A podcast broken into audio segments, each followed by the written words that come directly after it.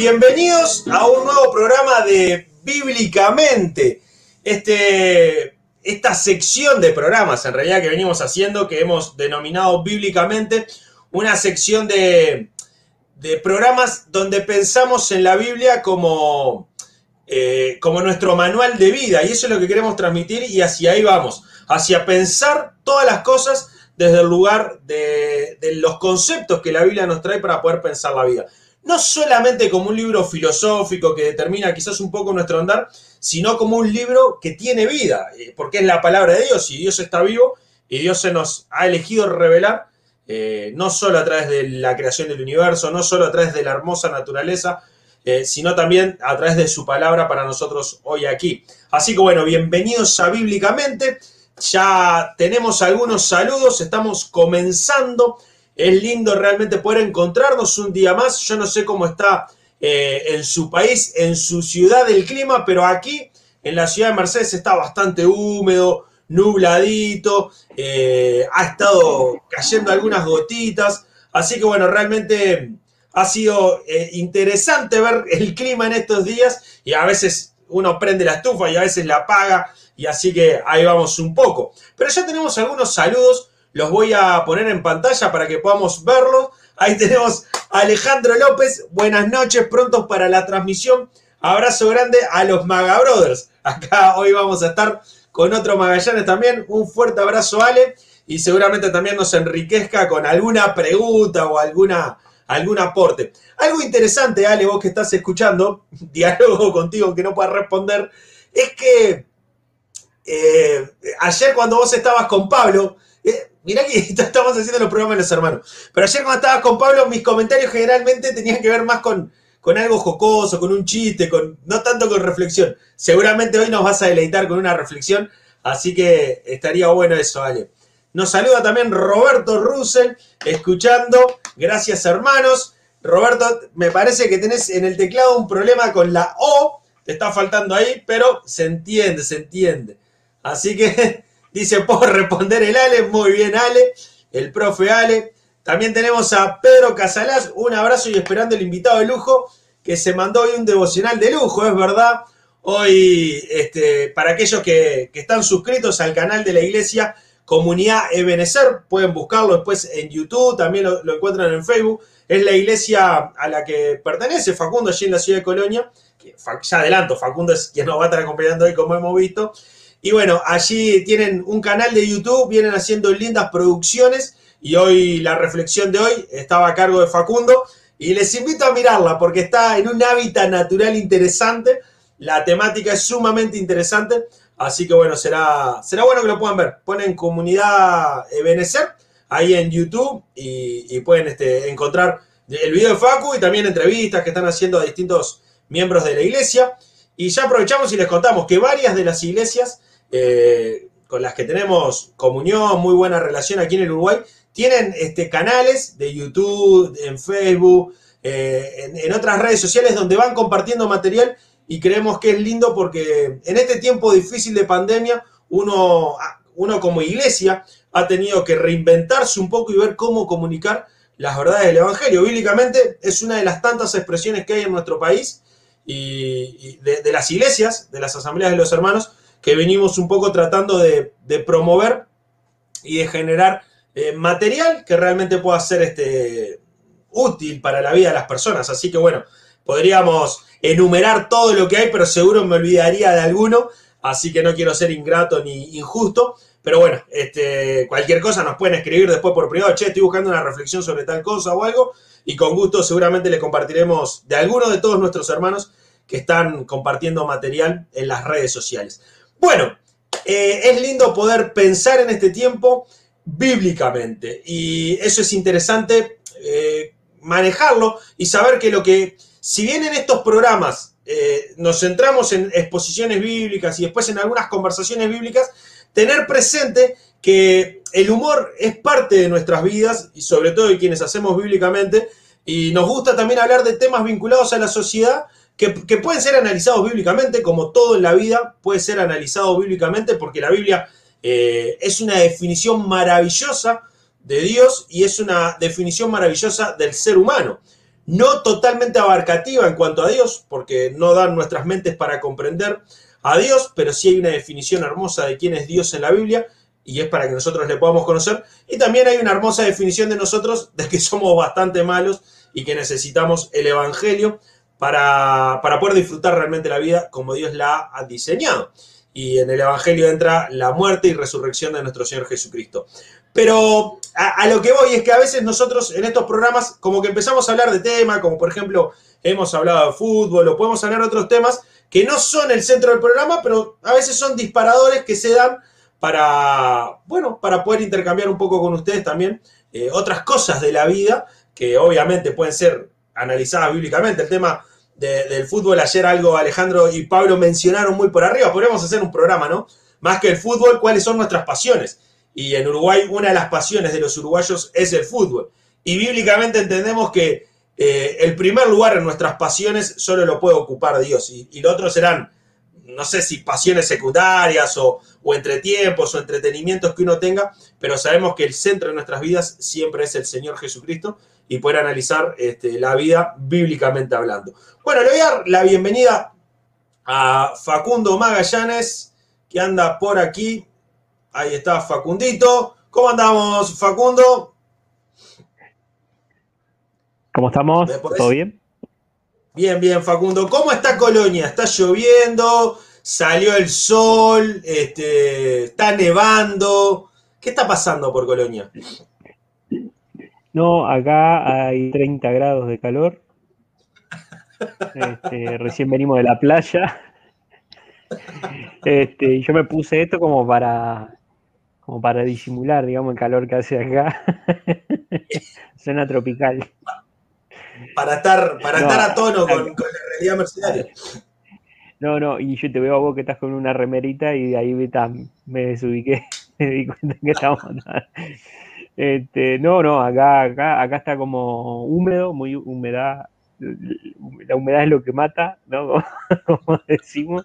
Este, y, bueno, eh, llevándola ahí, prendiendo el fuego para, poder secar un poco.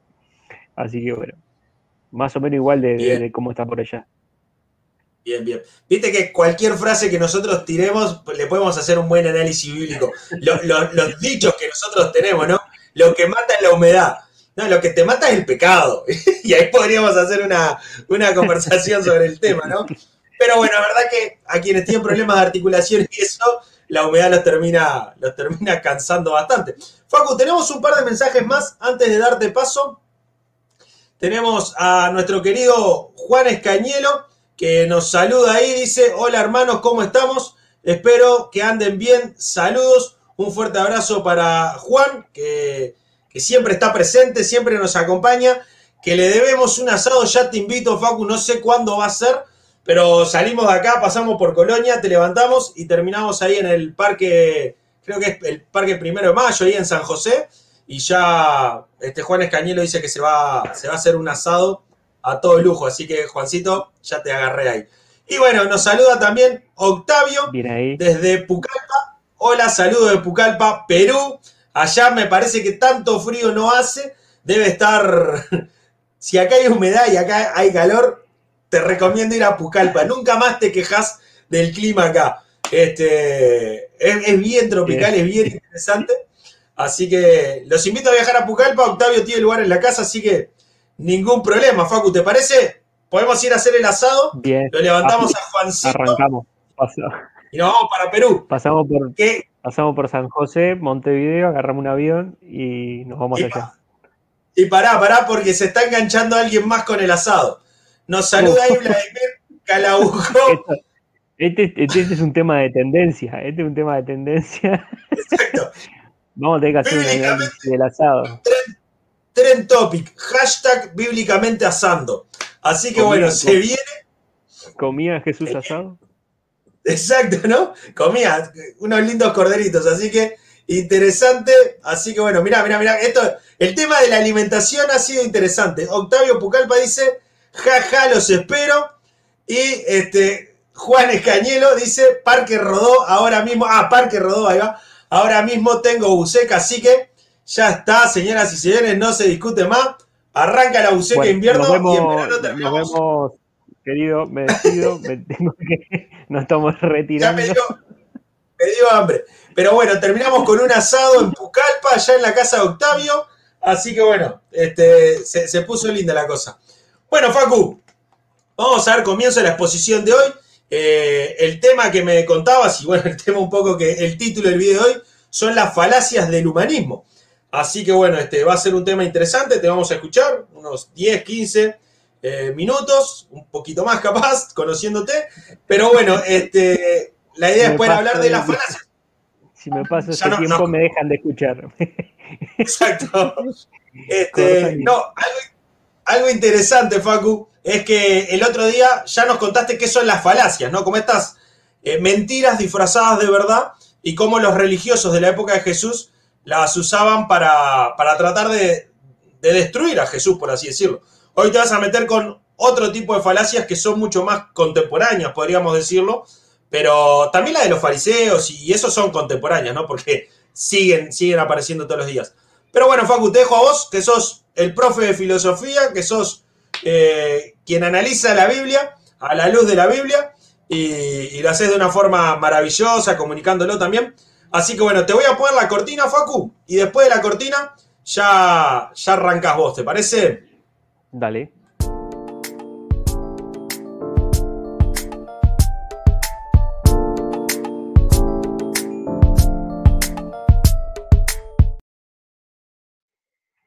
Bueno, ahí va. Este,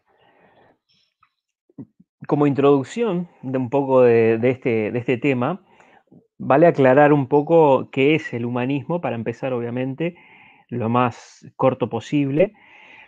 Y, decidí pararme un poco en el humanismo porque, ¿qué pasa? Es, una corriente de pensamiento eh, realmente muy grande en el sentido abarcativo de la palabra este, incluye realmente muchas líneas de pensamiento, pero hay algunas que son como trazadas de forma este, que atraviesan a, los diferentes pensadores humanistas que han habido. Pero para esto tenemos que contextualizar un poco en, lugar y época. Y, si bien el humanismo tiene, como decía Adrián, una, una llegada eh, contemporánea al día de hoy.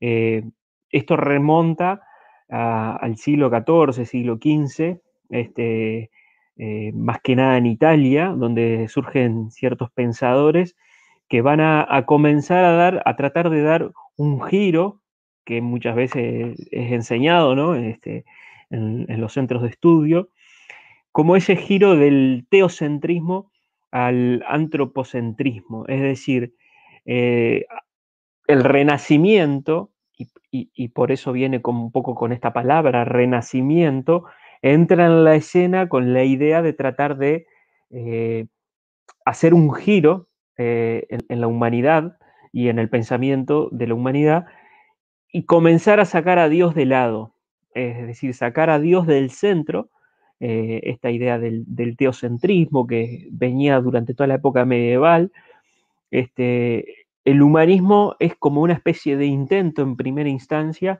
de sacar a Dios y en tanto sacamos a Dios, todas las explicaciones que, tengan que ver con Dios las sacamos de lado. Entonces nos quedamos con, ¿con quién? ¿Quién se queda en el medio del, pensamiento? Bueno, el hombre se presenta al, antropocentrismo como la idea básica, inicial, digamos, es como la idea primigenia, ¿no? De donde va a, empezar a, darse desarrollo a, todo su pensamiento. Y en esto no, a ver, ¿qué pasa? En el humanismo no hay este, tres o cuatro autores. Realmente hay un, mundo y, hay cruces de humanismo con otras eh, corrientes filosóficas, con otras corrientes de pensamiento. Pero vamos a tratar de hacer un, análisis de algunas especies de falacia en las que el humanismo ha incurrido en el desarrollo y en la presentación de sus ideas, este, y sobre todo en aquellas ideas que tienen que ver con el marco de la neociología, es decir, el conocimiento, el desarrollo del conocimiento, y con la ética, con, lo que está bien, con lo que está mal, con lo que es correcto, lo incorrecto. Sabemos que eh, en filosofía una corriente, digamos, una rama de la filosofía, mejor dicho, es la ética, que es la encargada de analizar las conductas morales y, en esto un poco este, Agustín en, uno de los capítulos anteriores, cuando se encargaba de analizar el, el argumento moral de la existencia de Dios, dejaba un poco en claro esta cuestión.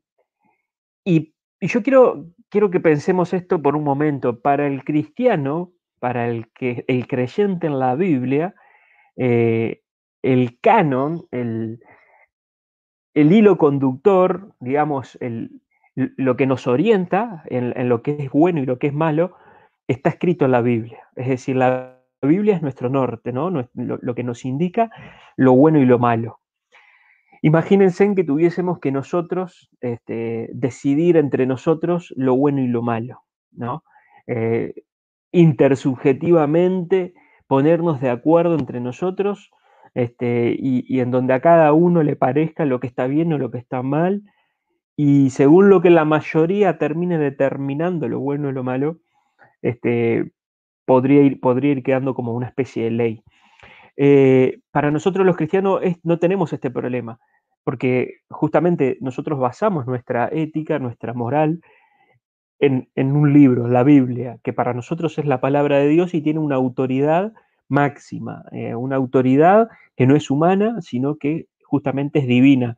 Presuponemos la existencia de Dios, suponemos la, existencia de, este Dios como, como un Dios moral y ético, y que nos ha dado las reglas y las, las pautas de vida para que nosotros vivamos, eh, como dice la palabra, ¿no? en este siglo, eh, sobra, sobria y, piadosamente. ¿no? Eh, es decir, que en la Biblia nosotros ya tenemos la respuesta, tenemos la solución al, al, dilema de dónde sacamos nuestra moral y de dónde nosotros podemos conocer, generar conocimiento. Ya lo tenemos resuelto, es Dios el que nos va dando a nosotros el, conocimiento de su palabra, la revelación, y, también por otro lado nos va a decir qué es lo que está bien y lo que está mal, ¿no? Ahora, hay, hay una primer falacia que, me gustaría analizar del humanismo, que es la famosa falacia naturalista. Esta no es una falacia eh, exclusivamente del humanismo, obviamente que ha sido eh, utilizada por, muchos pensadores y sin, quizás sin darse cuenta o a sabiendas de que estaban utilizando esta falacia, la han usado igual, y la falacia naturalista no es otra cosa que lo siguiente. Eh, es un pasaje que se realiza, argumentativamente hablando, entre lo que es a lo que debe ser. Y ese pasaje se da como de forma lineal. Es decir, eh, vamos a poner ejemplo para que esto se entienda.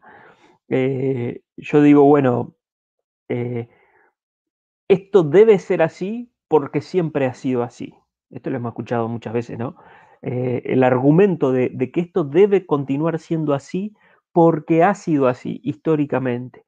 Entonces, es querer basar un deber ser, ya que, no, que estamos desprovistos de la moral cristiana, ya que hemos decidido sacar a Dios de lado, eh, o sea, el, el humanismo, decir, bueno, ¿y de dónde sacamos ahora nuestra, nuestra moralidad, de dónde podemos encontrar el, norte para orientar nuestras, nuestras vidas. Bueno, yo lo escribía de esta manera, esto es lo que plantea el humanismo. El hombre es un ser racional, ¿vieron? Es, ahí se presenta el es, ¿no? El hombre, ¿qué es lo que es? Es un ser racional. Y justamente el humanismo va a basar su, su filosofía, eh, su ideología en esta idea de que somos seres racionales, de, que tenemos la razón, y va a suceder algo interesante un poco más adelante con, esta idea de ser racional. Por lo tanto, todo lo que es derivado de la razón es bueno. Es decir, basado en la ontología, ojo ahí, ojo al gol, basado en lo que somos, en nuestra constitución, vamos a ir a lo que deberíamos ser. Pero no porque hay un deber ser allá adelante que me guía, sino porque me baso en mí mismo. Entonces, esto, por ejemplo, llevado eh, al placer, ¿no? Eh, el placer es una sensación eh, que, me, que, me, presenta bienestar, ¿no? Por lo tanto, debo de continuar en la búsqueda del placer. Y, ahí es donde surgen las corrientes hedonistas, ¿no? De pensamiento de que la, todo lo que hacemos como seres humanos es buscar el placer y evitar el dolor, porque eso es lo que somos, somos sensaciones, eso es para, para el hedonismo, pero para el humanismo tiene que ver con la razón. Entonces, plantea esto, eh, como la fe no procede de la razón, por lo tanto queda descalificada. Es decir, nosotros somos seres racionales y no podemos dar lugar a la fe. ¿Por qué? Porque como somos seres racionales, debemos ser seres racionales. Y esto es claramente una falacia es querer demostrar algo hacia lo que debemos de apuntar en base a lo que somos. Y para nosotros, como decía Adrián un poquito antes, eh, el ser humano, su constitución moral humana sin Dios, es totalmente pervertida, es decir, totalmente corrompida. O sea, nadie busca el bien, ¿no? Siempre de mal en mal. Y eso lo vemos en la sociedad en la que vivimos todo el tiempo la maldad en el mundo aflora cada vez más. Basta con señalar Primera, Segunda Guerra Mundial, con este, las guerras en Medio Oriente, eh, África, el hambre, este, la trata de blanca, eh, un montón de cosas que uno dice, ¿en qué, somos? ¿no? ¿En, ¿En, qué nos hemos convertido? Dicen muchos, y no es que nos hemos convertido. La esencia humana es esa, es la, de un ser pecador el, humano que deja de lado a Dios no, tiene otra cosa que, justamente dejarse arrastrar por, sus delitos y pecados. Pero volviendo un poco a la falacia naturalista, es esto, ¿no? Es decir, el humanismo plantea la idea de un humano, pongamos al, humano como el centro de, todo, sobre lo cual gire el resto de, de las cosas, y a ese ser racional está como la guía de la moral. Pero el problema acá es que se quiere generar un deber ser a partir de un ser. Que ese problema el cristianismo no lo tiene, porque el cristianismo tiene un deber ser que es la Biblia, que son los parámetros bíblicos. Ahí está el deber ser del cristiano. Orientamos nuestra búsqueda hacia ahí, o sea, todo lo que hacemos lo, apuntamos en la búsqueda de este norte. El humanismo no tiene norte y por eso, desprovisto totalmente, cae en un juego de subjetividades, al, mejor estilo de, la ética de, David Hume, por ejemplo, posterior, obviamente, a, toda la época renacentista, pero que también, eh, en el caso de Hume, él basa su, ética, su moral, eh, justamente en la, en la intersubjetividades, ¿no? Él dice, por ejemplo, que eh, que somos esclavos de, las pasiones y que debemos ser esclavos de las pasiones. Este, el caso de Hume. Este, y bueno, y, ahí es donde nosotros podemos, bueno, entrar mucho más en detalle, pero básicamente es esto, ¿no? La falacia naturalista es querer demostrar algo por lo que es. Y, y, justamente cuando alguien trata de mostrar algo es porque va a plantear otra cosa. Es decir, cuando uno analiza un argumento, el argumento tiene premisa 1, premisa 2 y conclusión.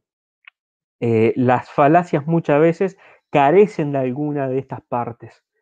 Es decir, carecen o de premisas o de conclusión, o la conclusión ya está en la primer premisa. Y estos errores del pensamiento, errores lógicos, son de los que muchas veces eh, terminan cayendo, este, como les decía al principio, a veces queriendo y a veces sin, sin querer. Segunda falacia, eh, interesante esta, falacia ad silentio. Obviamente, al silencio eh, se extrae una conclusión en el silencio o ausencia de evidencia. Es decir, eh, llego a argumentar algo porque mi contrincante no dice nada sobre esto, no arroja evidencias o muestra silencio sobre ciertas temáticas. Y esto ha sido algo de lo que el humanismo, y piensen esto también, porque el humanismo no es algo solamente que, a ver, para quienes creemos en Dios, es, es algo que está fuera, así como parte del pensamiento, sino que inclusive el humanismo se ha intentado meter en la iglesia. Eh, en las traducciones bíblicas, este, en algunos comentarios bíblicos se encuentra el humanismo. Es, increíble porque es una filosofía que entra de forma tan seductora, ¿no? Este, va entrando de manera tan, tan astutamente que hasta inclusive dentro de los círculos del cristianismo, de algún tipo de cristianismo, se trata de meter, son estas lecturas, por ejemplo, de Jesús como humano, ¿no? De Jesús como un gran maestro, de Jesús como este, un gran pensador y ya está, pero no digamos que Jesús era Dios, ¿no? Dejémoslo ahí. Entonces, esas lecturas eh, justamente provienen del humanismo y, son las que muchas veces se han metido en iglesias que, bueno, que todos conocemos y que, queriendo de alguna manera, como se dice, ¿no? Como, como queriendo codiarse, ¿no? Este, con, con el sistema, han, dejado, dejado caer este punto que para nosotros es tan importante, que es la deidad de Cristo, ¿no? No podemos negar esto. Ahora, volviendo a la falacia, a Silentio, eh, en donde se pretende extraer una conclusión. Nosotros sabemos que la Biblia no va a hablar de todos los temas habidos y por haber existentes en el mundo, ¿no? Es decir, eh, sabemos que la Biblia tiene, tiene un centro, sabemos que ese centro es Cristo, y que va a tratar todo lo, relativo a Cristo. Por eso es que decimos que la Biblia es cristocéntrica. Ahora, eh, si bien la Biblia en ese tratamiento de Cristo va a tocar muchos otros temas, vamos a poder encontrar hechos históricos, ¿no? Babilonia, Persia, Grecia, Roma, eh, emperadores, Alejandro Magno, este, el otro, vamos a poder encontrar un montón de cosas relativas a la historia, vamos a poder encontrar cuestiones relativas a la literatura, a la escritura de los salmos, los proverbios, los cantares, vamos a poder encontrar cuestiones relativas, inclusive hasta relativas a, normas de, convivencia, ¿no? En, Israel este, primitiva, ahí en el desierto, eh, cuestiones de higiene, vamos a poder encontrar un montón de cosas en la Biblia pero no vamos a encontrar la totalidad de las explicaciones de todo el mundo, de, todas las cosas. Justamente esto lo utilizan muchos para decir, bueno, como en la Biblia no aparece tal cosa, la Biblia no es verdad. Como la Biblia no habla sobre esto, no habla sobre lo otro, no plantea precisamente todo lo relativo a X tema, entonces no tiene la verdad, ¿no? Y es una falacia que apela al silencio justamente eh, Dios no se expresa en la Biblia sobre todo lo habido y por haber, este, sobre todos los dilemas humanos existentes y, todo el desarrollo de la ciencia y la tecnología, etc. Pero no porque Dios no se haya expresado, no quiere decir que Dios no tenga una postura sobre eso, no porque Dios no se haya expresado en torno a un montón de cuestiones, no quiere decir que podamos tener una visión cristiana sobre eso. Muchas veces en la Biblia encontramos principios rectores que nos permiten guiarnos y saber si una cosa es blanca o es negra, saber cómo, cómo movernos dentro de esos territorios, pero no porque haya un silencio quiere decir que la Biblia sea ignorante o que eh, la Biblia no tenga respuestas sobre eso. Entonces, eh, esta falacia es, es, bien interesante porque ha sido muy utilizada para denostar a la Biblia, para para criticar a la Biblia, al escrito bíblico, y para decir que los cristianos, eh, bueno, que los cristianos son ignorantes, que no conocen sobre ciertas temáticas y que por lo tanto no tienen la autoridad para poder hablar sobre esto, sobre lo otro. Entonces la Biblia no habla de agujeros negros, por lo menos hasta donde yo sé, ¿no? Este, o no habla de, no sé, cuestiones cosmológicas, ¿no? de la expansión del universo, cosas por el estilo. Eh, pero eso no quiere decir que Dios no, no sepa y no conozca todo lo relativo a eso, obviamente.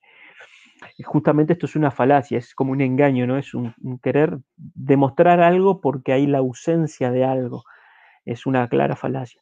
Y la última, con la que quería cerrar por donde empezamos la vez anterior, es la famosa falacia eh, de falsa oposición, eh, típica, y con esto ya cerramos. Este, porque acá también se presenta la falsa oposición. Querer oponer la razón a la fe. El humanismo va a despostricar ¿no? con esta idea de decir, bueno, si vamos a ser racionales, no podemos seguir de la mano de la fe. Es decir, debemos de abandonar todo lo relativo a la fe si queremos ser eh, fieles a nuestra razón. Y, esto es algo que ya en la antigüedad, ¿no? Santo Tomás de Aquino, San Agustín, lo entendieron muy bien desde el punto de vista cristiano. Y, bueno, y tanto uno como el otro hicieron una buena descripción de la relación que podemos encontrar entre la fe y la razón. Este, no son, no son este, contrarias. La fe y la razón no necesariamente son contrarias. Hay una cuestión de necesidad de una con la otra. Permanentemente, si vemos la vida de los discípulos como, como ejemplo más claro de humanos que se relacionaron con Jesús, vamos a ver que fe y razón están permanentemente en conversación y que tratar de ponerlas como disyuntivamente una de la otra e, es justamente caer en la falsa oposición. inventar una oposición donde no necesariamente la hay, donde quizás más bien hay una complementariedad. Eh, no, podemos eh, necesariamente rechazar una porque asumimos la otra.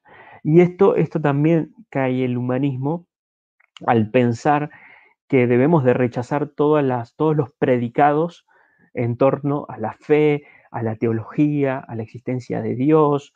Esto también es, eh, digamos, una semilla para lo que después será el positivismo, eh, que bueno, también esto es algo que lo, pueden eh, estudiar, el positivismo y, posteriormente el positivismo lógico, pero es interesante, es interesante que Uruguay, como tradición eh, en letras y en conocimiento y en desarrollo de, pensamiento, en sus primeros siglos, vuelvo al 1900, este, abraza a estas ideas del humanismo y del positivismo, y justamente es en medio de todo esto que tenemos pensadores como Rodó, Baferreira, un poquito más atrás el mismo José Pedro Varela, eh, tenemos ahí todo ese, grupete, ¿no?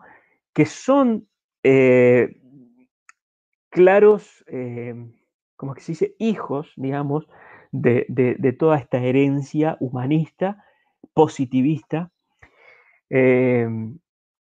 del pensamiento y de colocar a la razón como, como, como el norte, ¿no? Dejar todo lo, concerniente a la espiritualidad y al conocimiento de Dios, a la teología, completamente de lado, y buscar las ciencias, ¿no? Es decir, el conocimiento duro y puro, este, la evidencia, ¿no? Buscar solamente lo que es evidente, eh, dejando de lado todo lo que tiene que ver con, las creencias, con la fe, con la vida, con la relación con Dios.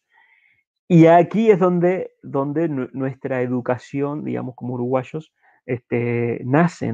Eh, todo ese proceso, de la laicidad, la secularización, eh, que en Uruguay fue tan, tan desde los principios, tiene su relación directa con el humanismo.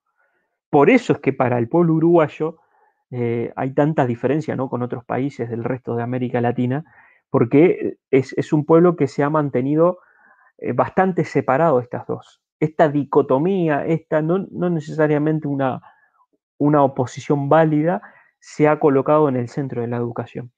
Siempre decimos como cristianos que esto tiene un lado positivo, obviamente, que, no se haya metido una religión particular en la educación, ya que, bueno, a ver, si, alguien pretende enseñar una religión opuesta a la mía, a nadie le va a gustar en la escuela, pero fíjense en ustedes qué interesante que a pesar de todo ese predicamento ¿no? de secularización, hoy en día eh, luchamos un poco contra todo, toda esta, esta ola ¿no? de, la ideología de género, de, estos pensamientos de, corte este, neofeminista, feministas, este, que quieren comenzar a aplicar en la escuela una ideología particular contra lo que desde antaño ¿no? este, el pueblo uruguayo se ha opuesto, que, se identifique a la escuela con, una corriente de pensamiento, bueno, este, hoy, hoy quienes están del otro lado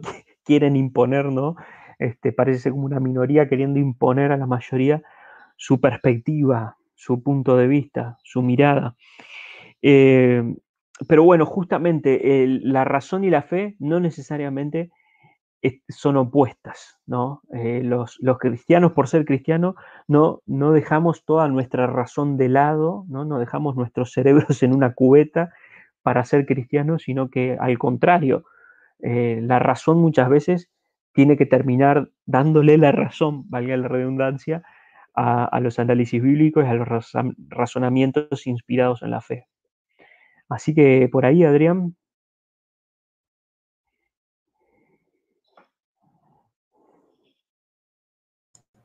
Muy bien, Facu. Estaba escuchando muy atento estas tres falacias que traías hoy y esta de, la falsa oposición que manejas al final en cuanto a, la, falsa dicotomía ¿no? entre la fe y la razón, que deja de lado eh, el ser espiritual que somos. Porque eh, todos nosotros, si realmente nos analizamos, si el ser humano realmente se analiza, sabe que hay una dimensión espiritual en la humanidad. Por algo, eh, históricamente siempre el ser humano ha buscado un contacto con algo espiritual, con una divinidad.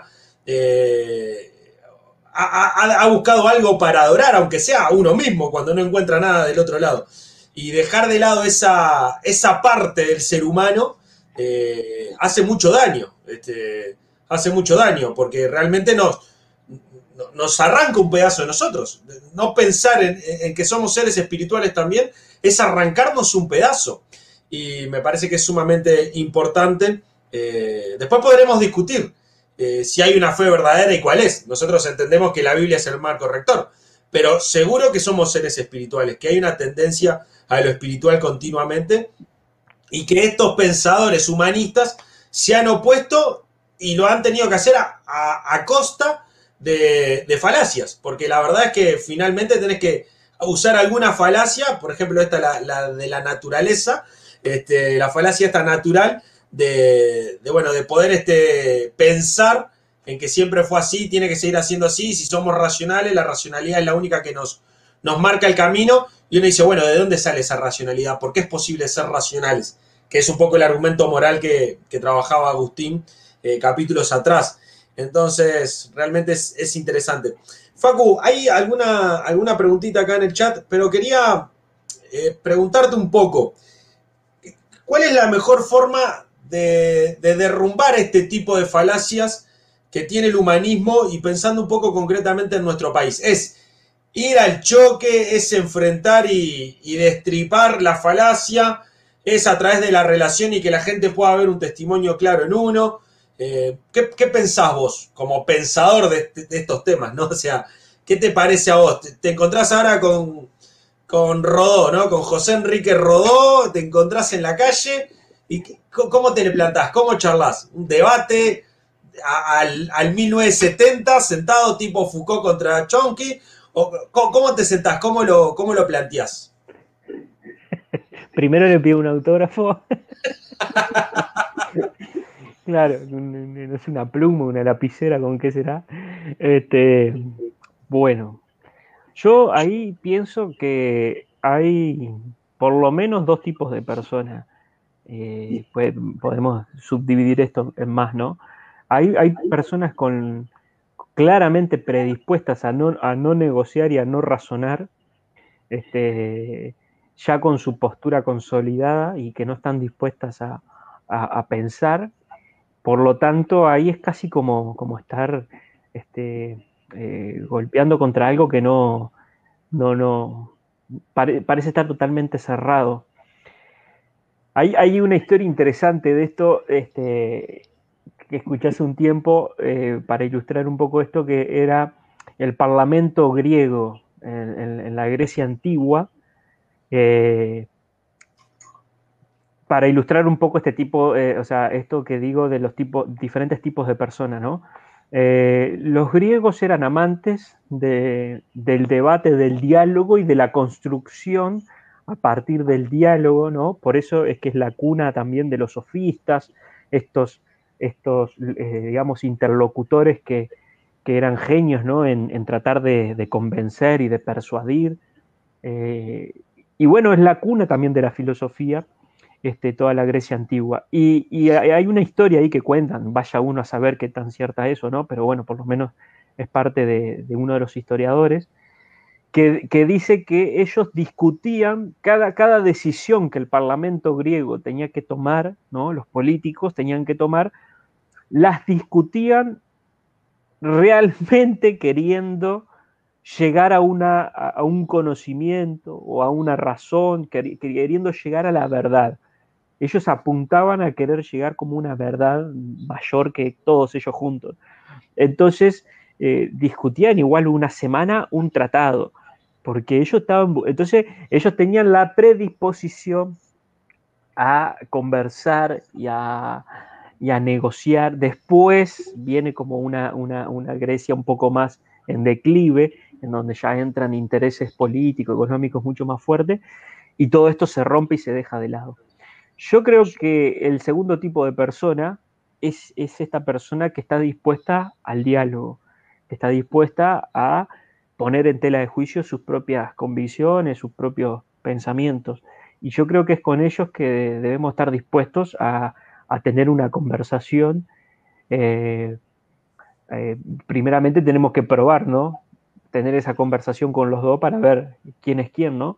Pero bueno, darla, darla a esa conversación, a tiempo y fuera de tiempo, ¿no? Como dice también la palabra, este, y, estar dispuestos nosotros a dar nuestra argumentación.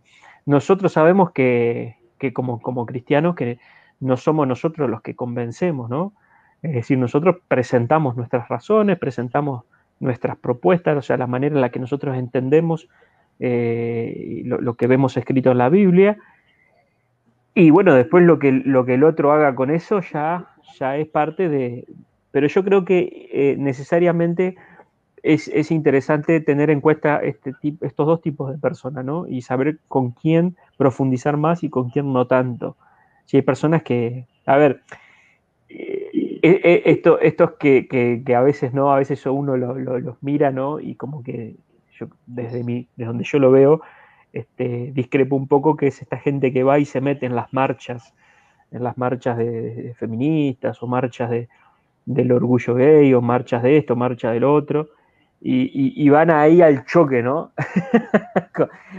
Se meten ahí y van y no, porque ustedes son unos pecadores, que no, no sé qué tan, qué tan humanistas, falaces ustedes. este, no sé qué predisposición hay ahí de escucharnos, ¿no? Este, eh, tampoco quiere decir que no, sea positivo eh, ir a hablar con alguno de, esos de, esas personas.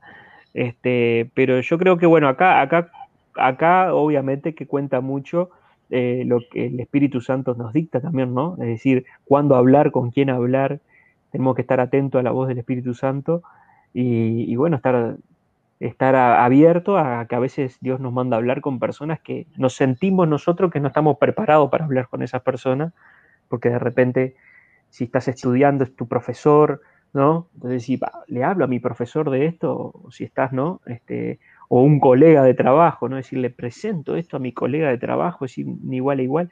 Este, entonces, este, a veces uno tiene esa sensación de no estar preparado, ¿no?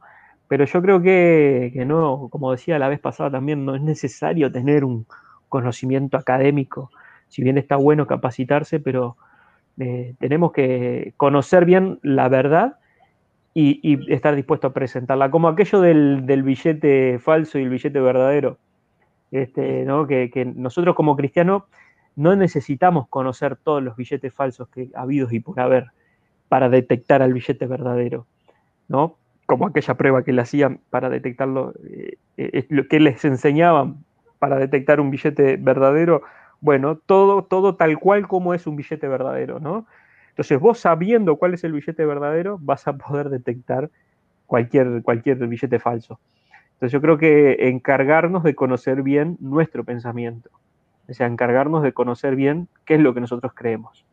Sí, algo interesante ahí, Facu, también que, vos traes un poco, eh, y es que un poco la idea ¿no? de, estos tres programas que hacemos por semana, donde uno tratamos de mirar mucho más en profundidad la veracidad de la Biblia, en el otro tratamos de ver un poco más eh, estos, estos puntos ¿no? de la defensa de la fe, cómo defender, cómo presentar defensa, pero también hay un programa que es valores bíblicos, ¿no? Cómo vivir lo que creemos.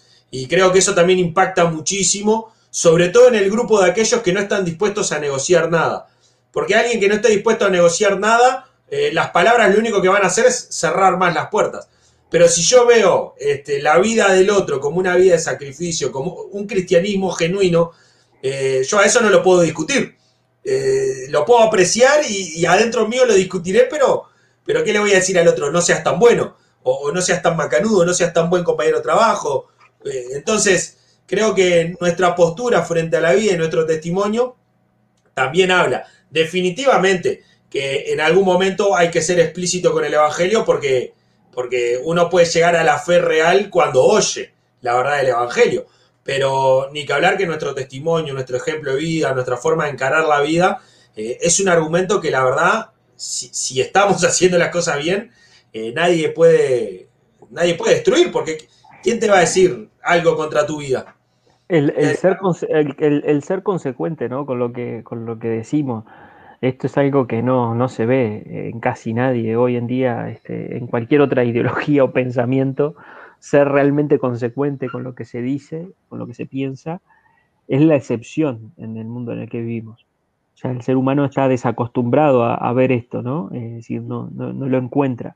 Y, yo creo que este es, y, algo que me resulta interesante es que muchos de los que piensan diferente al, planteo bíblico, eh, predican una cosa pero hacen otra, eh, no son consecuentes y no tienen problema con no ser consecuentes.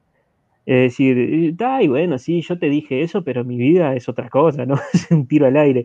Este, y, esto es, lo que uno, yo por lo menos más me encuentro, ¿no? Yo hablaba con un, con un compañero que, me hablaba de, bueno, de, de, una experiencia, cosa personal de él, de, un hijo que tiene por ahí, ¿no? Y que no, nunca lo, reconoció y que, este, que él sabe que moralmente está mal y que, bueno, está, pero ¿qué le va a hacer? Ya está. Eh, no, no, no quiero ir al encuentro de mi hijo ahora que me complique la vida. Este, y, entonces, eh, sin embargo, te habla de otras cosas con, un nivel de justicia, ¿no? Y de, lucha y de, de como de, que hay que, igualar las cosas y que esto y que lo otro, pero en su vida personal no quiere saber nada con, su propio hijo. Entonces, eh, la, inconsistencia con el pensamiento es lo más normal, ahí donde nosotros quizás somos los que vamos a, contramano ¿no? de, la sociedad, es decir, gente que, piensa y que trata de vivir lo que piensa. ¿no? Algo, algo interesante de todo esto eh, es que nosotros vivimos en una sociedad, ¿no? En Occidente, occidental, con toda una tradición judeo-cristiana, es decir, toda nuestra, más allá del humanismo que nos permea, eh, la realidad es que nosotros, a ver, lo que quiero decir es que nuestras mayores contenciones eh, morales, humanas, éticas, yo qué sé, eh, terminan siempre con parámetros bíblicos. O sea, matar está mal y es un parámetro que lo traemos de la Biblia robar está mal, es un parámetro que, sin saberlo como sociedad, terminamos respondiendo a esa cosmovisión judeo-cristiana que, nos abraza, aunque no lo sepamos. Y eso está presente, uno sabe que está mal matar, uno sabe que está mal robar. Si, si dejásemos solamente a la racionalidad actuar, eh, si mi racionalidad en este momento me dice, eh, matalo, total, es un ser que se va a morir y no pasa nada, y le ayudaste a vivir sus últimos segundos bien, matalo. Y, nosotros como cristianos sabemos, no, eso está mal. Y, en realidad eh, todos sabemos que está mal, por eso no andamos matando gente por la calle. Y cuando eso pasa, nos horroriza. Y cuando eso pasa, son las malas noticias. Ahora, está claro cuál es eh, la contención, por así decirlo. Sin embargo, lo que no está tan claro en nuestra sociedad es cuáles son las bases. Y las bases se van moviendo. ¿eh? Y, vos sabes que, hay algo ahí que yo estaba pensando, que este, este, en relación a esto, al transhumanismo, que es como una especie de continuación del humanismo, que es lo que tenemos hoy, esta idea de, juntar al ser humano con la tecnología, este, ponerte piernas mejores, brazos mejores, ¿no? un ojo mejor, acomodarte acá, acomodarte allá con, tecnología. Este, y lo interesante del ser humano es que siempre, y esto, esto es algo que, lo han descrito muy bien eh, muchos pensadores, es eh, cómo eh, la tecnología va por delante y la ética como que viene atrás, ¿no? Corriendo. Es decir, se descubre algo, ¿no? En tecnología, en ciencia, en esto, y, bueno, y termina siendo la, bomba atómica, ¿no? Este, en vez de, haber, eh, teniendo ese conocimiento, ¿no? Tan valioso de, de, lo que es la energía atómica, ¿no?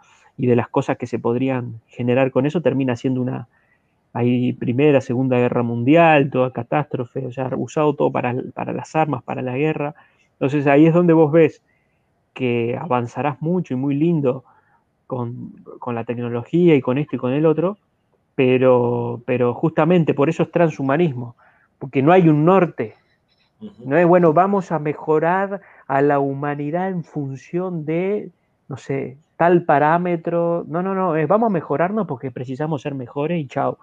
Y bueno, y si mejorarnos implica que yo mañana eh, puedo utilizar armas de destrucción masiva, ¿no? Armas biológicas, ¿no? Estas que están ahora de moda.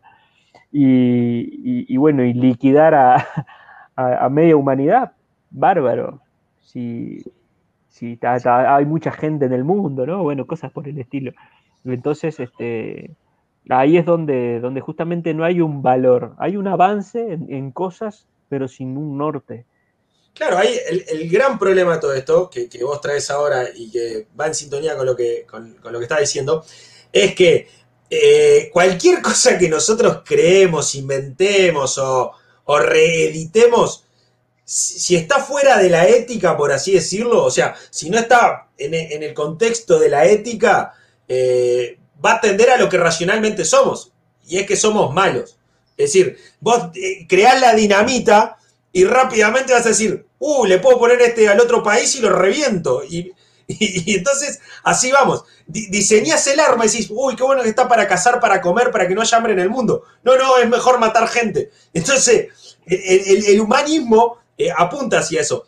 Y, algo que lamentablemente está sucediendo, y creo que, es muy propio de nuestro tiempo, es que tenemos los grandes valores que todavía sobrevuelan, no matar, no robar, respetar al otro, eh, sin embargo, no tenemos el fundamento y, se nos enseña que cada uno pone el fundamento que quiere.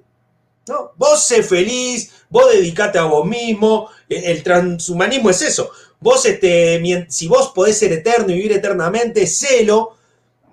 Y, y está acá el valor, no matarás. Y vos decís, pero yo quiero ser feliz. Y en un momento lo que termina pasando, en un momento lo que termina pasando es que empieza a ser más importante lo que vos sos que, los fundamentos que nos han hecho ser grandes, por así decirlo, como humanidad. Entonces, si yo para ser feliz te tengo que destruir a vos, y bueno, yo quiero ser feliz. Es que, es que justamente, es que justamente eh, se pone en función, el, valor termina quedando supeditado a, tus intereses personales, ¿no? A tu subjetividad, a, a las intersubjetividades que puedan existir. Y esto, esto es la mayoría de las, de las éticas por ejemplo, el utilitarismo ¿no? de Stuart Mill plantea esto, es decir, bueno, buscar la utilidad, lo que sirva, lo pragmático, ¿no? No importa a costa de qué, vamos a buscar lo que nos sirva, ¿no? Entonces, dejar de lado los valores o que los valores queden como esclavos de mis intereses eh, privados. Entonces, ahí no, no hay, es casi como una especie de, de vuelta a, a la ley del más fuerte, ¿no? Y, de hecho, algo que yo veo que está pasando eh, en, nuestra sociedad es que como que empieza a ganar la voz del que grite más fuerte. La voz del que grite más fuerte y, esté en el lugar en el que se detenta el poder es la que va a, a someter a la voz del más débil. En esta lógica, el cristianismo históricamente ha sido el más débil. Aunque, se trate de catalogarnos de, de que el cristianismo y el poder y esto y lo otro, la verdad de la milanesa, como decimos en Uruguay, es que el cristianismo bíblico siempre ha sido el más débil en función de que no impone una forma de pensamiento. Yendo al juicio de, Jesús, ¿no? Cuando, cuando eh, eh, está el pueblo ahí todo, ¿no? Y pregunta, bueno, es que no, encuentro en este nada malo, ¿no? Este, ¿no? No hay nada para juzgarlo. Y empiezan a gritar, crucifícale, y gritan, ¿no? Este, y bueno, se termina eh, dejando la voluntad del pueblo, se lo termina crucificando, pero no hay ahí ningún argumento, no hay razones, no, no hay nada. Sí, bueno, está, me lavo las manos, ¿no? Y es un poco la sociedad en la que vivimos hoy. Lo interesante de todo esto es que uno a veces pone épocas, ¿no? Y habla de eh, romanticismo, renacentismo, de época moderna, y se va a la historia, ¿no? Y la época medieval. Pero lo interesante es que desde la perspectiva bíblica, el ser humano es el mismo, desde Adán y Eva hasta hoy. Y, y, todo el declive moral que vivimos hoy no es propio de esta época. Esto viene desde Sodoma y Gomorra, pasando por Babilonia, este, Roma misma, eh, Grecia, llegando hasta nuestros días. Es decir, eh, eh, esto está en el gen del ser humano. Es decir, el ser humano fue, es y será, ¿no? Este, un, ser, de, si, si es dejado a su sola voluntad. Tal cual. Hay un comentario acá de, de Juan Silva que dice, lo que contamina al hombre no es lo que entra, sino lo que sale del corazón, porque el corazón del hombre es perverso, ¿no? Y uno dice, la Biblia no tiene respuesta para todo, pero uno entra a leer la Biblia y se da cuenta que la Biblia, ¿sabes qué, Facu? Eh, este es un descubrimiento mío, no, mentira. Eh, cuando uno lee la Biblia, este, lo que uno encuentra es que quizás no está tan acabada la definición de quién es Dios. O sea, hay una revelación general de la persona de Dios, pero no es total. Y claramente no puede ser total porque nuestras mentes, finitas no lograrían entenderlo. Sin embargo, sí hay una descripción, yo diría acabada y total, del ser humano.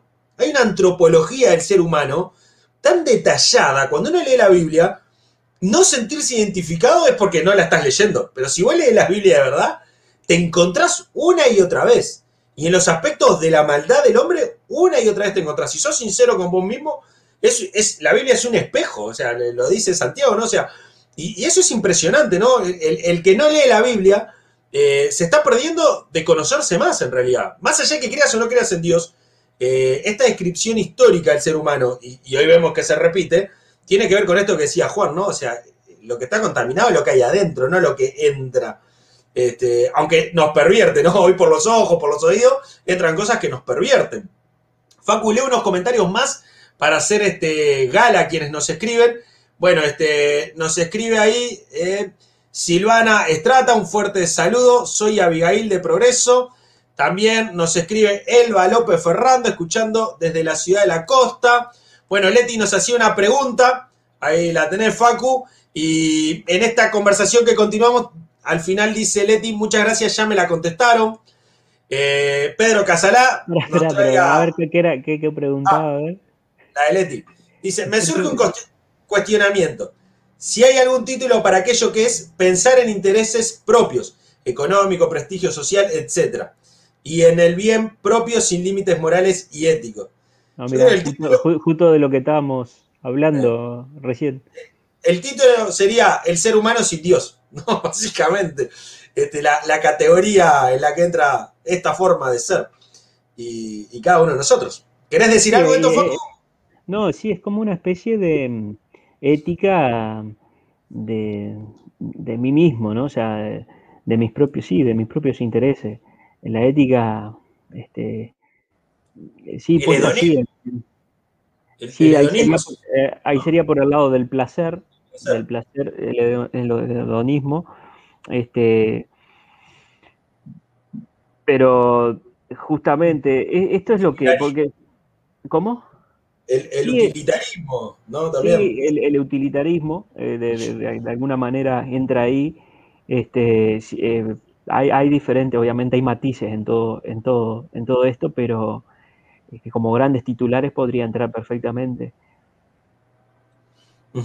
Después, Antonella Franco, bueno, nos dice primero en un comentario que lo importante es presentar el Evangelio, apuntar a la conciencia cada uno y que el Espíritu Santo sea el que haga el trabajo real, que era un poco lo que decías vos también, Facu.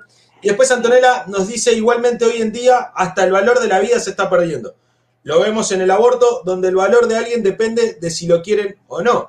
Bueno, esto, esto, esto es que es un claro ejemplo, esto es un claro ejemplo del, humanismo este, y de cómo se ha permeado en esa, en esa cultura de los intereses, ¿no? Lo que quiero, lo que no quiero, lo que me gusta, lo que no me gusta, eh, es dejar supeditado el valor de la vida al gusto personal, ¿no? Si no, en este momento no, no, no me resulta económicamente beneficioso tener, tener un hijo, entonces este, me, va a complicar. Entonces, bueno, procedo a, desde ese, desde, desde ese, ¿no? que es como el más este, extremo, extremo hasta el que podemos llegar a, a, tener cierto, cierto grado como de misericordia, ¿no? De, esas personas que han sufrido este, violación y, cosas así. Pero lo interesante acá que, que han dicho muchos, este, que es que no, es la decisión de qué hago con mi cuerpo, ¿no? en el caso de, la mujer, es la decisión de qué hago eh, con mi hijo. Es decir, eh, partiendo de la base de que la concepción es el, origen de la vida, ¿no? porque ahí es donde está la gran discusión, donde está el origen de la vida, partiendo de la base de que la concepción es el origen de la vida, yo no estoy decidiendo eh, interrumpir eh, un proceso, porque obviamente el, concepto de interrupción implica una reanudación posterior, ¿no? Este, sino que yo estoy haciendo desaparecer de la existencia a un ser que ya tiene un código genético, un, desarrollo eh, individual, particular, es un individuo, es una persona de la especie humana, y el hecho de que eh, esté dentro del, útero humano no lo hace ser menos persona o más persona que otro. Y, acá es donde está esa subjetividad absoluta que nos plantea también en gran parte eh, cierta línea del humanismo. Es decir, si no hay una esencia, si no hay un respeto absoluto por la vida, todo queda eh, en, el, en, el, reino de los intereses propios. Este, sin, sin, ponernos a pensar que todo esto también tiene que ver con una estrategia eh, de mercado mucho más grande, ¿no? Todas estas investigaciones que han habido de, las... acá en Uruguay no llegó mucho, acá en Uruguay medio como que, como que entró el aborto, eh, entró como ley, se discutió ahí, a, la, sociedad, yo no sé si la sociedad lo hubiera aceptado eh, totalmente a esto, si se, hubiera colocado políticamente de la manera correcta. Este, eh, algo interesante que sucede en Uruguay es que siempre va por delante los derechos o, las asignaciones de derechos y después los debates quedan en la sociedad sin cumplirse. No se dan, eh, la, sociedad no, no, es interesantísimo, eso no pasa en todos lados. Eh, en, todos los países, ¿no? Este, por ejemplo, Argentina es un claro ejemplo en un lugar donde se discutió muchísimo más. Eh, pero bueno. Algo, interesante, Facu, bueno, no podemos entrar en este tema puntual que nos llevaría mucho tiempo, es que como cristianos tenemos que estar tan preocupados por esta temática como por la gente que está pasando por otro tipo de miserias, ¿no? La pobreza, eh, otros tipos de maltrato. Porque a veces parece que los cristianos nos, nos enloquecemos mucho con este tema, pero cuando el niño ya está acá no nos preocupa. No nos preocupa tanto el abuso, no nos preocupan tanta... Y creo que ahí tenemos que ser íntegros también como cristianos en realmente defender la vida desde la concepción hasta la muerte. Y, siempre ver en el otro la imagen de Dios. No, no, una imagen sustancial de que es, es panteísta, de que el otro es Dios, sino realmente este, ven en el otro que es hecho imagen y semejanza de Dios, aunque no sea cristiano. El, el, otro como prójimo, ¿no? Como, como, el, como el próximo, como decían algunos también, ¿no? Con el, que está ahí. Eh, y en la medida de lo posible lo que yo pueda hacer para, para tratar de, de, mejorar la vida de alguien, ¿no? de, dar, de, brindar algún tipo de recurso, ¿no? Alguna salida, estar ahí, ¿no? Para el servicio de, como dice en Santiago, ¿no? ¿Cuál es la religión verdadera? Que pregunta ahí, ¿no? Este, entonces, el cristianismo no, no justamente, ¿no? Este, este, este, es un error también, el que el cristianismo no es solamente la lucha contra, en este caso, ¿no? La despenalización del aborto, la lucha contra los feministas, no, o sea, el, cristianismo es una cosmovisión de la vida en general y, que implica un quehacer diario mucho más grande y abarcativo y que muchas veces sí caemos en el error de enfocarnos mucho en solo una cuestión, ¿no? En cuando nos tocan el, como es que se dice, ¿no? Cuando nos tocan a nosotros nos meten el dedo en la llaga, pero hay mucho más en donde nosotros podemos por eso creo que es importante eh, eh, vincularnos socialmente en las distintas esferas de, nuestra sociedad este, y elevar ahí la voz, ¿no? Eh, la voz y el hacer diario desde donde cada uno de nosotros pueda. Ahí Alejandro dice, este, yo diría que no nos preocupa, o sea, yo dije que a veces no nos preocupa tanto, ahora él va a revelar un poco qué es lo que quiere decir en este otro comentario. De hecho, hay muchas iniciativas y acciones de cristianos a favor de la niñez, por ejemplo. Y dice, eso creo que es una falacia de falsa oposición. Bueno, en realidad no es una falacia de falsa oposición cuando lo que, lo que pretendía colocar, estoy discutiendo con Alejandro, es que, lamentablemente, como mediatización de la temática, eh, los cristianos, eh, quizás no en Uruguay, pero cuando uno ve en otros países, eh, la posición de los cristianos frente a estas temáticas, eh, como el movimiento LGTBI, como el aborto, como quizás otros movimientos feministas, uno ve discursos tan fuertes y, tan en contra del ser humano que está planteando algo distinto, pero no ve esa misma fuerza de, fuerza colectiva del cristianismo en contra de la corrupción, por ejemplo, o, en contra de, de otras cosas que suceden en la sociedad que quizás son tan dolorosas como esto. Y yo no digo que si no haces una cosa no hagas la otra. Al contrario, digo, ya que tenemos esta fuerza para decir la vida es la concepción, eh, como voz cantante podríamos decir la vida también en este otro momento, la vida también acá, la vida también allá. Y es verdad que las grandes acciones en favor de la humanidad siempre nacen desde una concepción cristiana. La liberación de los esclavos, el lugar de la mujer, la sexualidad, eh, siempre han sido eh, dignificadas por el cristianismo. El cristianismo tiene una gran fuerza. Lamentablemente hoy hay una voz cantante que se dice cristiana y a veces realmente lo es, que solo ataca algunos puntos, eh, desconociendo quizás también, eh, yo qué sé, el maltrato hacia los trabajadores. nadie discute, ¿no? Un empresario que contamina el planeta. Es un tema menor y bueno, contaminación siempre va a haber, pero también está matando gente.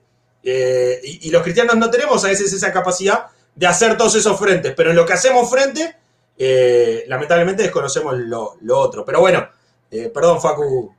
No, que esto, esto, esto es parte de, más que un problema del cristianismo, un problema del ser humano, ¿no? Esto de el, quizás este.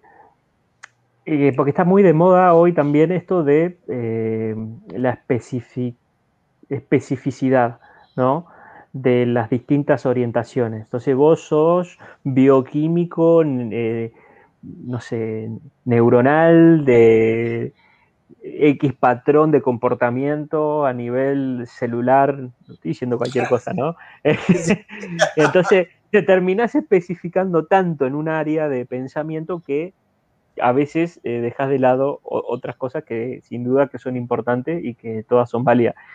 Esto es un ejemplo en el área del trabajo que puse, pero también lo podemos llevar al área del pensamiento y, de los debates y, a veces nos sucede lo mismo, que caemos un poco en eso de, enfocarnos tanto en una sola temática que terminamos dejando de lado otras que son muy importantes. igual como dice Alejandro, este, esto no quiere decir que, que, el cristianismo no haya tenido aportes a lo largo y a lo ancho de la, de la historia de la humanidad en diversas temáticas.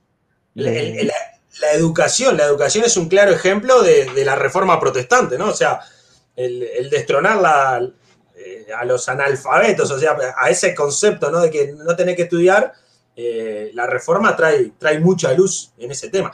Pero Facu, tenemos que ir terminando, así que me parece que voy a leer algunos saludos. Eh, voy a poner este de Alejandro. Dice, sin duda, cuando los temas se politizan y polarizan, las cuestiones pasan a un segundo plano. Tal cual, este, es como dice. Bueno, Pedro Casalá nos decía, la nueva era es un claro ejemplo de la ley del más fuerte disfrazado de espiritualidad. ¿Qué tema? Este sería un programa, Facu, pero no podemos, ya tenemos que terminar. Sí, sí. Juan Escañelo nos dice que, nos está invitando a comer un asado, parece. No, pero bueno, trae... Volvió al tema inicial. no, trae este, esta frase que es de, un pasaje bíblico que habla de, bueno, cuando el ser humano no tiene la presencia de Dios en su vida, le queda esta premisa, ¿no? Comamos y bebamos que mañana moriremos, no hay nada, ¿no? Nuestro queridísimo Andrés Gutiérrez dice, están despegados. Mirá qué interesante. Yo me estoy desconstruyendo, pero del marxismo.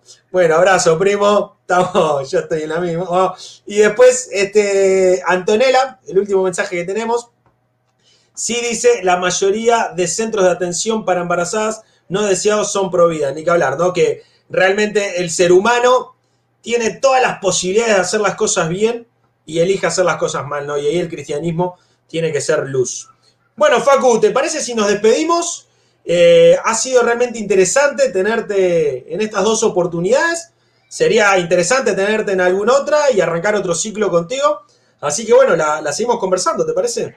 Bueno, después hablamos por privado cuánto estaríamos hablando y, ahí vemos si es que podemos arreglar. No seas utilitarista, Facundo. No, pero es para donarlo. Ah, bien, bien, bien, bien. Bueno, dale, querido, un placer también estar acá de este lado. Tener que preparar esto para compartir y, me encantó los aportes de la gente, que la verdad que aportes muy atinados, ¿no? Ya yo cuando me planteaba hablar de estas cosas y eso, realmente no me imaginaba que, llegaran a haber tantos aportes de, los televidentes, show, youtuber vidente, ¿no? Pudieran haber del otro lado. Y eso muestra que hay, que hay mucho para, seguir eh, armando, discutiendo, deconstruyendo ahí, como planteaba el, el Derrida Gutiérrez ahí. Este, así que bueno, este, tenemos que, sí, sí, pensarnos, repensarnos y, estar dispuestos a, poner a prueba nuestras, nuestras convicciones. Y yo creo que ese, ese, sería, podría ser un mensaje final, ¿no? para, para, aquellos que están acompañando, es eso, ¿no? Es decir, eh, poner a prueba eh, lo que crees, ya sea que seas cristiano o no. Eso es fundamental, o por lo menos en, en algunas personas se nos ha hecho algo fundamental. Mi ejemplo, por, lo menos, es ese, ¿no? Es decir, en determinado momento de la vida uno pone en duda un montón de, principios y valores este, eh, propiamente buenos del cristianismo y como que uno los pasa por una especie de, prueba ahí, ¿no? A ver si, a ver si, si se sostienen o no.